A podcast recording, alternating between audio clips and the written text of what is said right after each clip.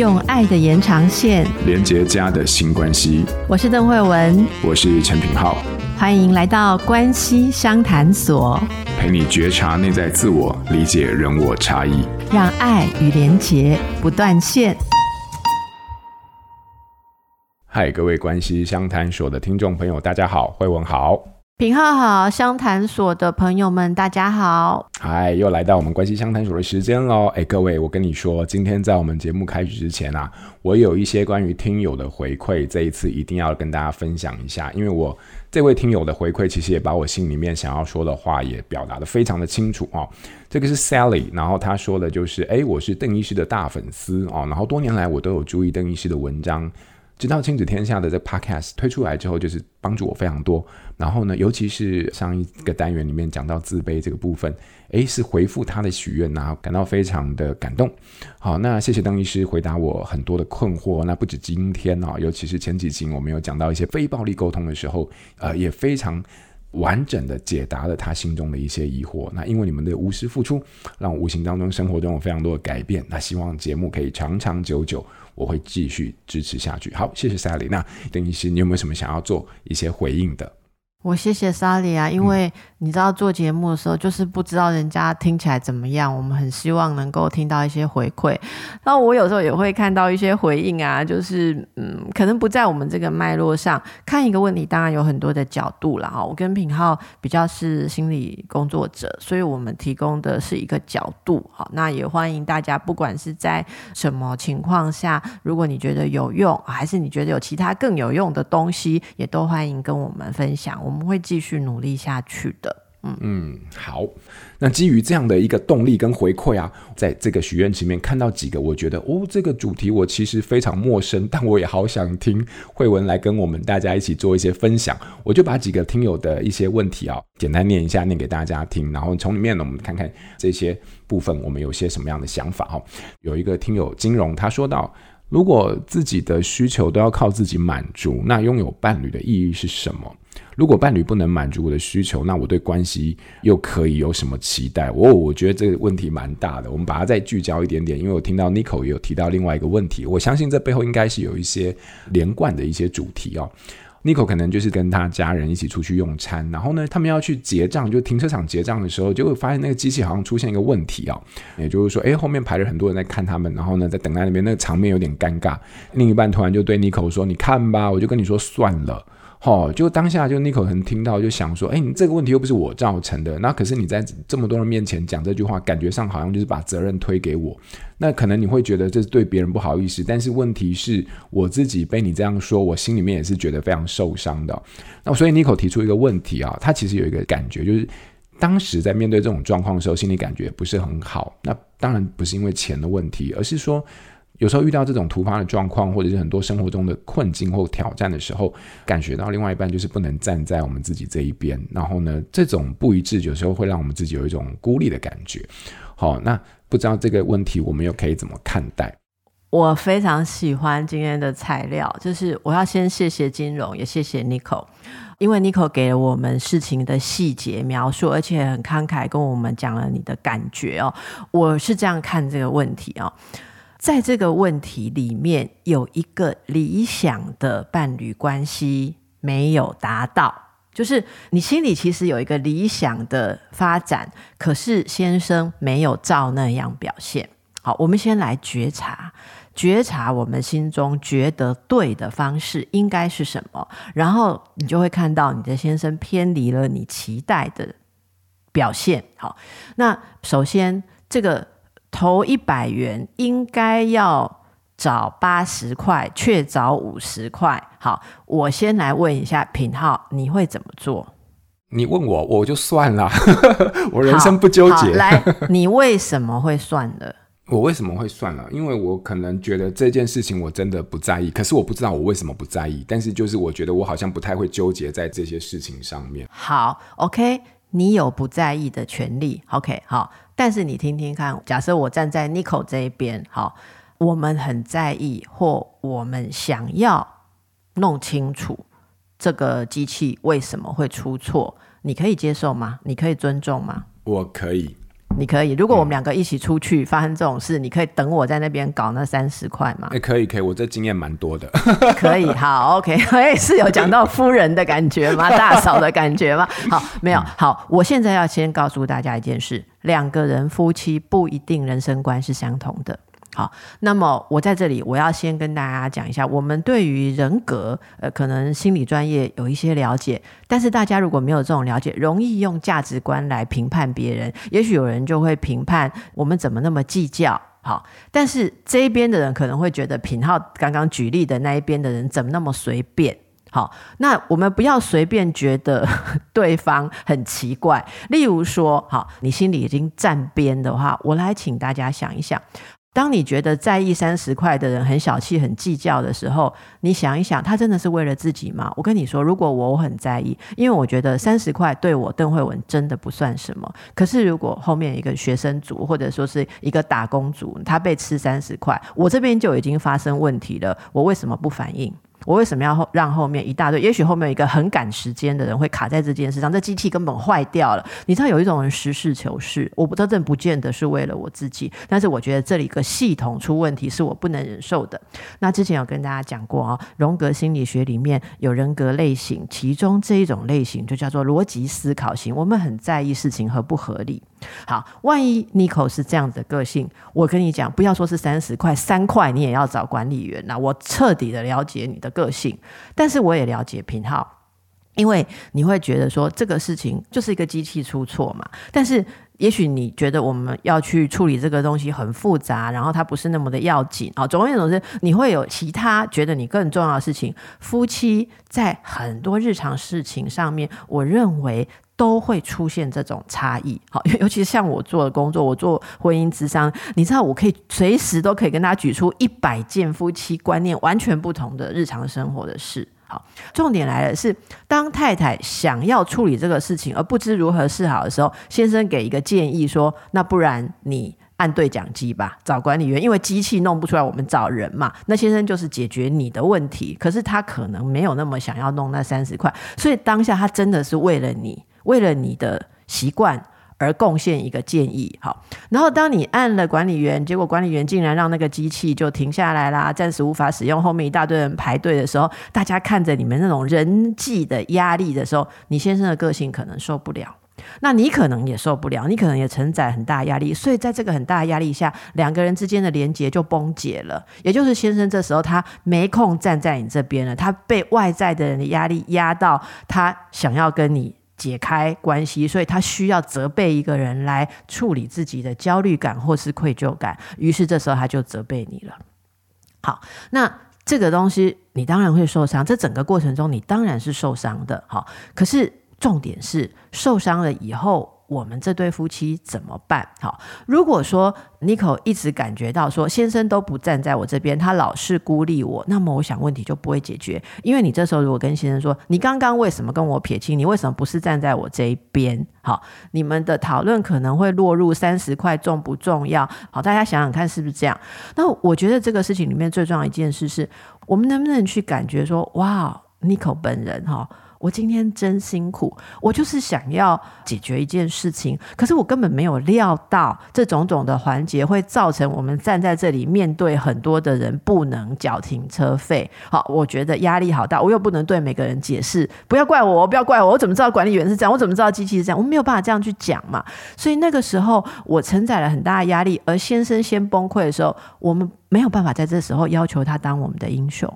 不是所有的老公老婆随时都可以支撑我们，因为他有他自己的弱点，所以我觉得这个时候忍过。那如果事后有一个机会，可以说哇，没想到。被很多人盯着，哈，好，就是因为我们的一个小动作，或因为我的一个小动作，造成那么多人不能用机器，是一个这么可怕的经验，好，如果你能够这样子开头，那先生可能会说，对啊，就叫你算了，然后你就会去跟他讲，我并没有觉得你很坚持要我算了，如果你更强烈的表达，绝对不能要那三十块，会造成后面很大的问题，我就会听懂，好。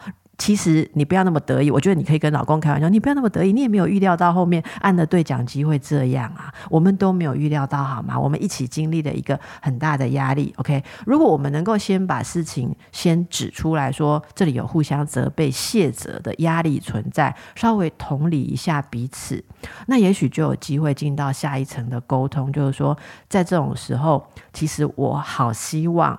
你可以怎么样怎么样，但是这个部分不能一开始就讲，一开始就讲，对方一定会觉得你在指责他。好，那我们必须一步一步的看到说，诶，那个压力有被理解，先生也能自我觉察说，哦，在那个当下，我觉得很丢脸，我觉得很懊恼，为什么我没有制止我老婆？如果他能够觉察到自己是在压力之下崩溃，然后以至于想要卸责，就是说出了抱怨的话，如果你们能够觉察到这里，那再看看能不能往后谈以后。后相处的期待哈，可是我的经验是在当下就是大人有大量，我们就是忍过好。那等到彼此平复了之后，有些时候你的伴侣自己会不好意思，自己会来讲些好话，或在其他的地方示好，那你就知道他有羞耻感。有时候就不要点破，就过去了啦。哈，可是下一次你要有自觉哦，如果你。一厢情愿的去扛起一件事，事后有群众压力，你要知道，以你先生的个性，他倾向垮台哦。好，他不是一个可以帮你撑住对外的那种个性，因为有些人对于别人的眼光非常非常的敏感呐。好，那你能够尊重他的个性，然后也许你下一次会想说，三十块可能最后会是我一人要抵挡所有的问题，我做不做？如果我觉得不值得，也许你慢慢下次会学聪明了。你会觉得我不值得为我们家去要求这一个三十块，因为最后会只有我在扛。好，那或者是更有效一个方法，我跟大家分享，我会预期这件事情到后来可能有哪一些要扛的，我会先跟对方讲，我现在有点想要去找管理员，可是我找到管理员会不会？有可能后面耽搁时间呐、啊，或是耽搁别人呐、啊，或是很难堪呐、啊，或是怎么样？那时候你有没有要承担？你有没有要一起合作？如果对方说我真的，他说 I'd rather go，对不对？哈，我宁可赶快走，那你就知道对方想要走哦。所以如果你坚持接下来做什么事，对不起，都是你一人担当。其实这个事情不只有停车，其实养小孩是这样。有时候你一定要替小孩做什么事情，另外一方觉得没有必要，你就不要做下去很累的时候来说对方没有跟你一起承担呢。好，因为每个人有每个人他。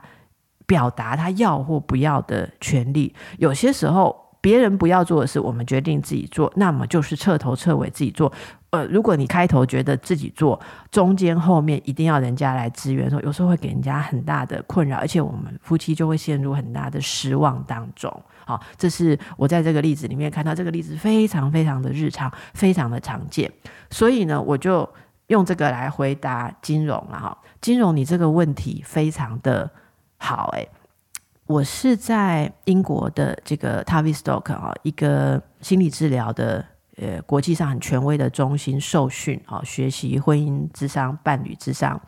那么我们有一天上完了一个大师的课之后啊，他讲的就是我们要收回投射，我们不要把人生的空洞要求伴侣来帮我们补洞，好，那样子伴侣关系就有很多的纠结，很多的怨恨。他上完课之后，我们所有的人。问的就是你问的问题，我不知道你有没有到那边去受训过。可是你问的问题就跟世界上所有顶尖的治疗师必问的问题是一样的。如果我们每个人都可以自己靠自己满足，那我们要伴侣干嘛？我告诉你，不瞒您说，我十几年前我就在课堂上提出了这样的问题。可是老师怎么回答我？老师说，等到你自己可以满足自己的需求，你做得到的那一天。你再来问我这个问题吧。那因为到现在我都还做不好这一点，所以我一直没有办法去逼老师给我这个答案。可是我想我已经得到老师要给我的启发，那是什么？我简单这样说：如果你自己都不能满足自己的需求，为什么你认为你的另一半比你伟大，他可以满足你的需求？大家就问自己这个问题就好了。像我最需要被满足的，可能是我最脆弱的时候，我希望人家给我力量。诶，请问他真的比你棒吗？你不能给你自己力量的时候，他有办法给你力量。哎、啊，你怎么这么差？你怎么差你老公那么多？你懂吗？我会这样去问自己一个问题。可是如果两个人都自我要求，不代表两个人就没有亲密的关系。你们可以合作，互相支持，互相陪伴。可是没有一个人有义务要去填满另外一个人的需求。我想这个问题应该是从非暴力沟通跟佩霞老师谈的时候，那时候在需求那个地方所衍生的啦。哈，那这是我一个很。很简单，但是很快速的回答了哦。那么来请品浩给一些回应好吗？我觉得你的解析跟分享超细腻的，我听完就一句话，就是听君一席话。婚姻多五年，齁，大概就这样，所以你再听两句话就多十年了。因为我刚刚真的觉得，就是那个过程当中，哎，我天哪，我的我自己的经验也不断就是在你的文字当中就是浮现出来。那我觉得很多时候是我们的确是没有想到后果的承担，那但是就是把这个承担的责任跟没有站在同一边的愤怒怪罪到对方身上。那我觉得这个东西，其实我自己这么多年下来，我学到一件事情就是。很多时候，我可能不急着把自己的立场作为一个选边站的基础呢。那我可能会去思考，就是不以我自己的立场为最终的标准。好，但是很多时候还是免不了会陷入到彼此共识不同下的冲突。所以，我我觉得你刚刚给我的一个很大的学习是来自于这边。好，不过品浩，嗯，我我可不可以分享一个例子？因为 Nico 这个跟金融问的这个，我真的太有感了哈，就是。嗯就在几个礼拜前，听我们节目都知道我有一个小学生的孩子啦。好，那你知道现在台北市的小学生书包上都会配备一个警报器，是市政府发的吧？那个警报器的构造是它有一个环，那个东西拉起来就会，呃，就是让你神经精神崩溃的警报嘛。警报当然是要非常的响亮哈。然后 有一天。我跟我先生要送我小孩出门的时候，就在电梯间，我们家门口的电梯间。然后我在帮小孩拿书包的时候，手不小心很不幸的勾了那个插销。然后就是早上七点多，可能很多邻居都还在睡觉的时候，然后我真的吓得，我真的吓得六神无主。然后女儿其实她虽然学校有教说那怎么操作哦，万一不小心拉到，可是她一时也 被那个声音吓傻了。所以我就在那边手忙脚乱，然后一直拿那个手一直抖，一直抖，一直。捧着那个警报器，不知道怎么把它插回去。然后我老公也在旁边瞪大眼睛看我。然后我那时候就像 Nico 一样，你知道吗？我在极大的压力下，我就无助的看着我的老公。我想说，快点来救我，对不对？快点来把我这个插销停止，对不对？那到底要怎么弄才能把这声音停止？我就这样无助的一直看着老公。然后老公被我一看看看之后，他终于开口。你知道他开口说什么吗？你在干嘛啊？好，我跟你讲不夸张，真的就像我一样这么愤怒，这么大声。然后你知道我当场玻璃心就叮一下，你知道吗？那我就觉得天哪，我这么惨，为什么你还要骂我？然后我就一股愤怒马上就上来，我觉得说，其实他也不会关，那你凭什么骂我？对不对？哈，可是因为这种事情真的已经练多了，你就金刚不坏之身了。我那个当下，我很想要骂回去，我很想要说，你这个时候骂我干嘛？然后我那时候就很冷静的说，对不起。我弄不回去，你知道怎么弄吗？然后他就突然间好像被我点醒了，他就愣住了哈。那他愣住了之后，我就赶快把那个插销弄来弄去，最后我就把它停住了。停住了之后，我们就默默不语，三个人都很不开心的走下去，走到学校好，然后小孩送进去之后，那回头我可以看到我先生那张脸哈。其实通常就是。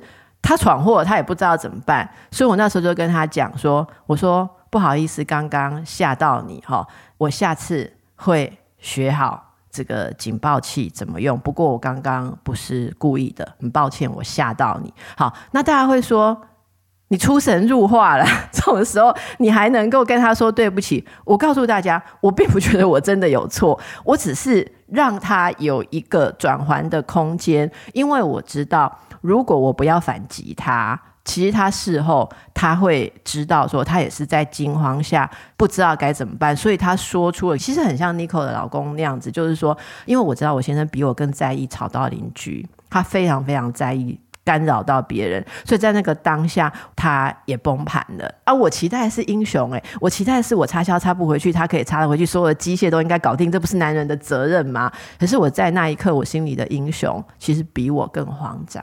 那你能不能去在那一刻让自己当大人，然后你能够体会说，此刻无人帮你，甚至你还要帮别人？从就是慧文最后这个小故事里面，你可以看到，其实有几个很重要点啊。对于对方的很多的理解，然后才有办法建立在那个当下的某一种换位的可能。哈，那当然这个的确是一个非常难的一个练习，但是我觉得既然有这样的一个经验的分享，也值得我们可以试试看。好，那最后你有没有什么新关系的练习想要分享给大家？最后的小练习，我觉得也不是练习啊，我觉得就是大家稍微沉淀一下，然后感受一个感觉，就是在极大的失望下的时候，我们好好的对自己说，他今天不是英雄，或他今天不是我的帮手，好不好？好，但是又如何？那么，如果你自己也帮不了，解决不了这个局面，你能不能容许别人没有比你超人？我想这就是一个关系开始解开，然后互相照顾好的一个转换啊。嗯，好，非常感谢慧文，就是在最后提出这样的一个提点跟分享。那我们今天的单元就到这边喽。那希望你喜欢。好，那我们就下一次见喽，拜拜，拜拜。亲子天下 Podcast，周二谈教育，周四聊生活，周五开启好关系。欢迎关注孩子教育教养的你，订阅收听。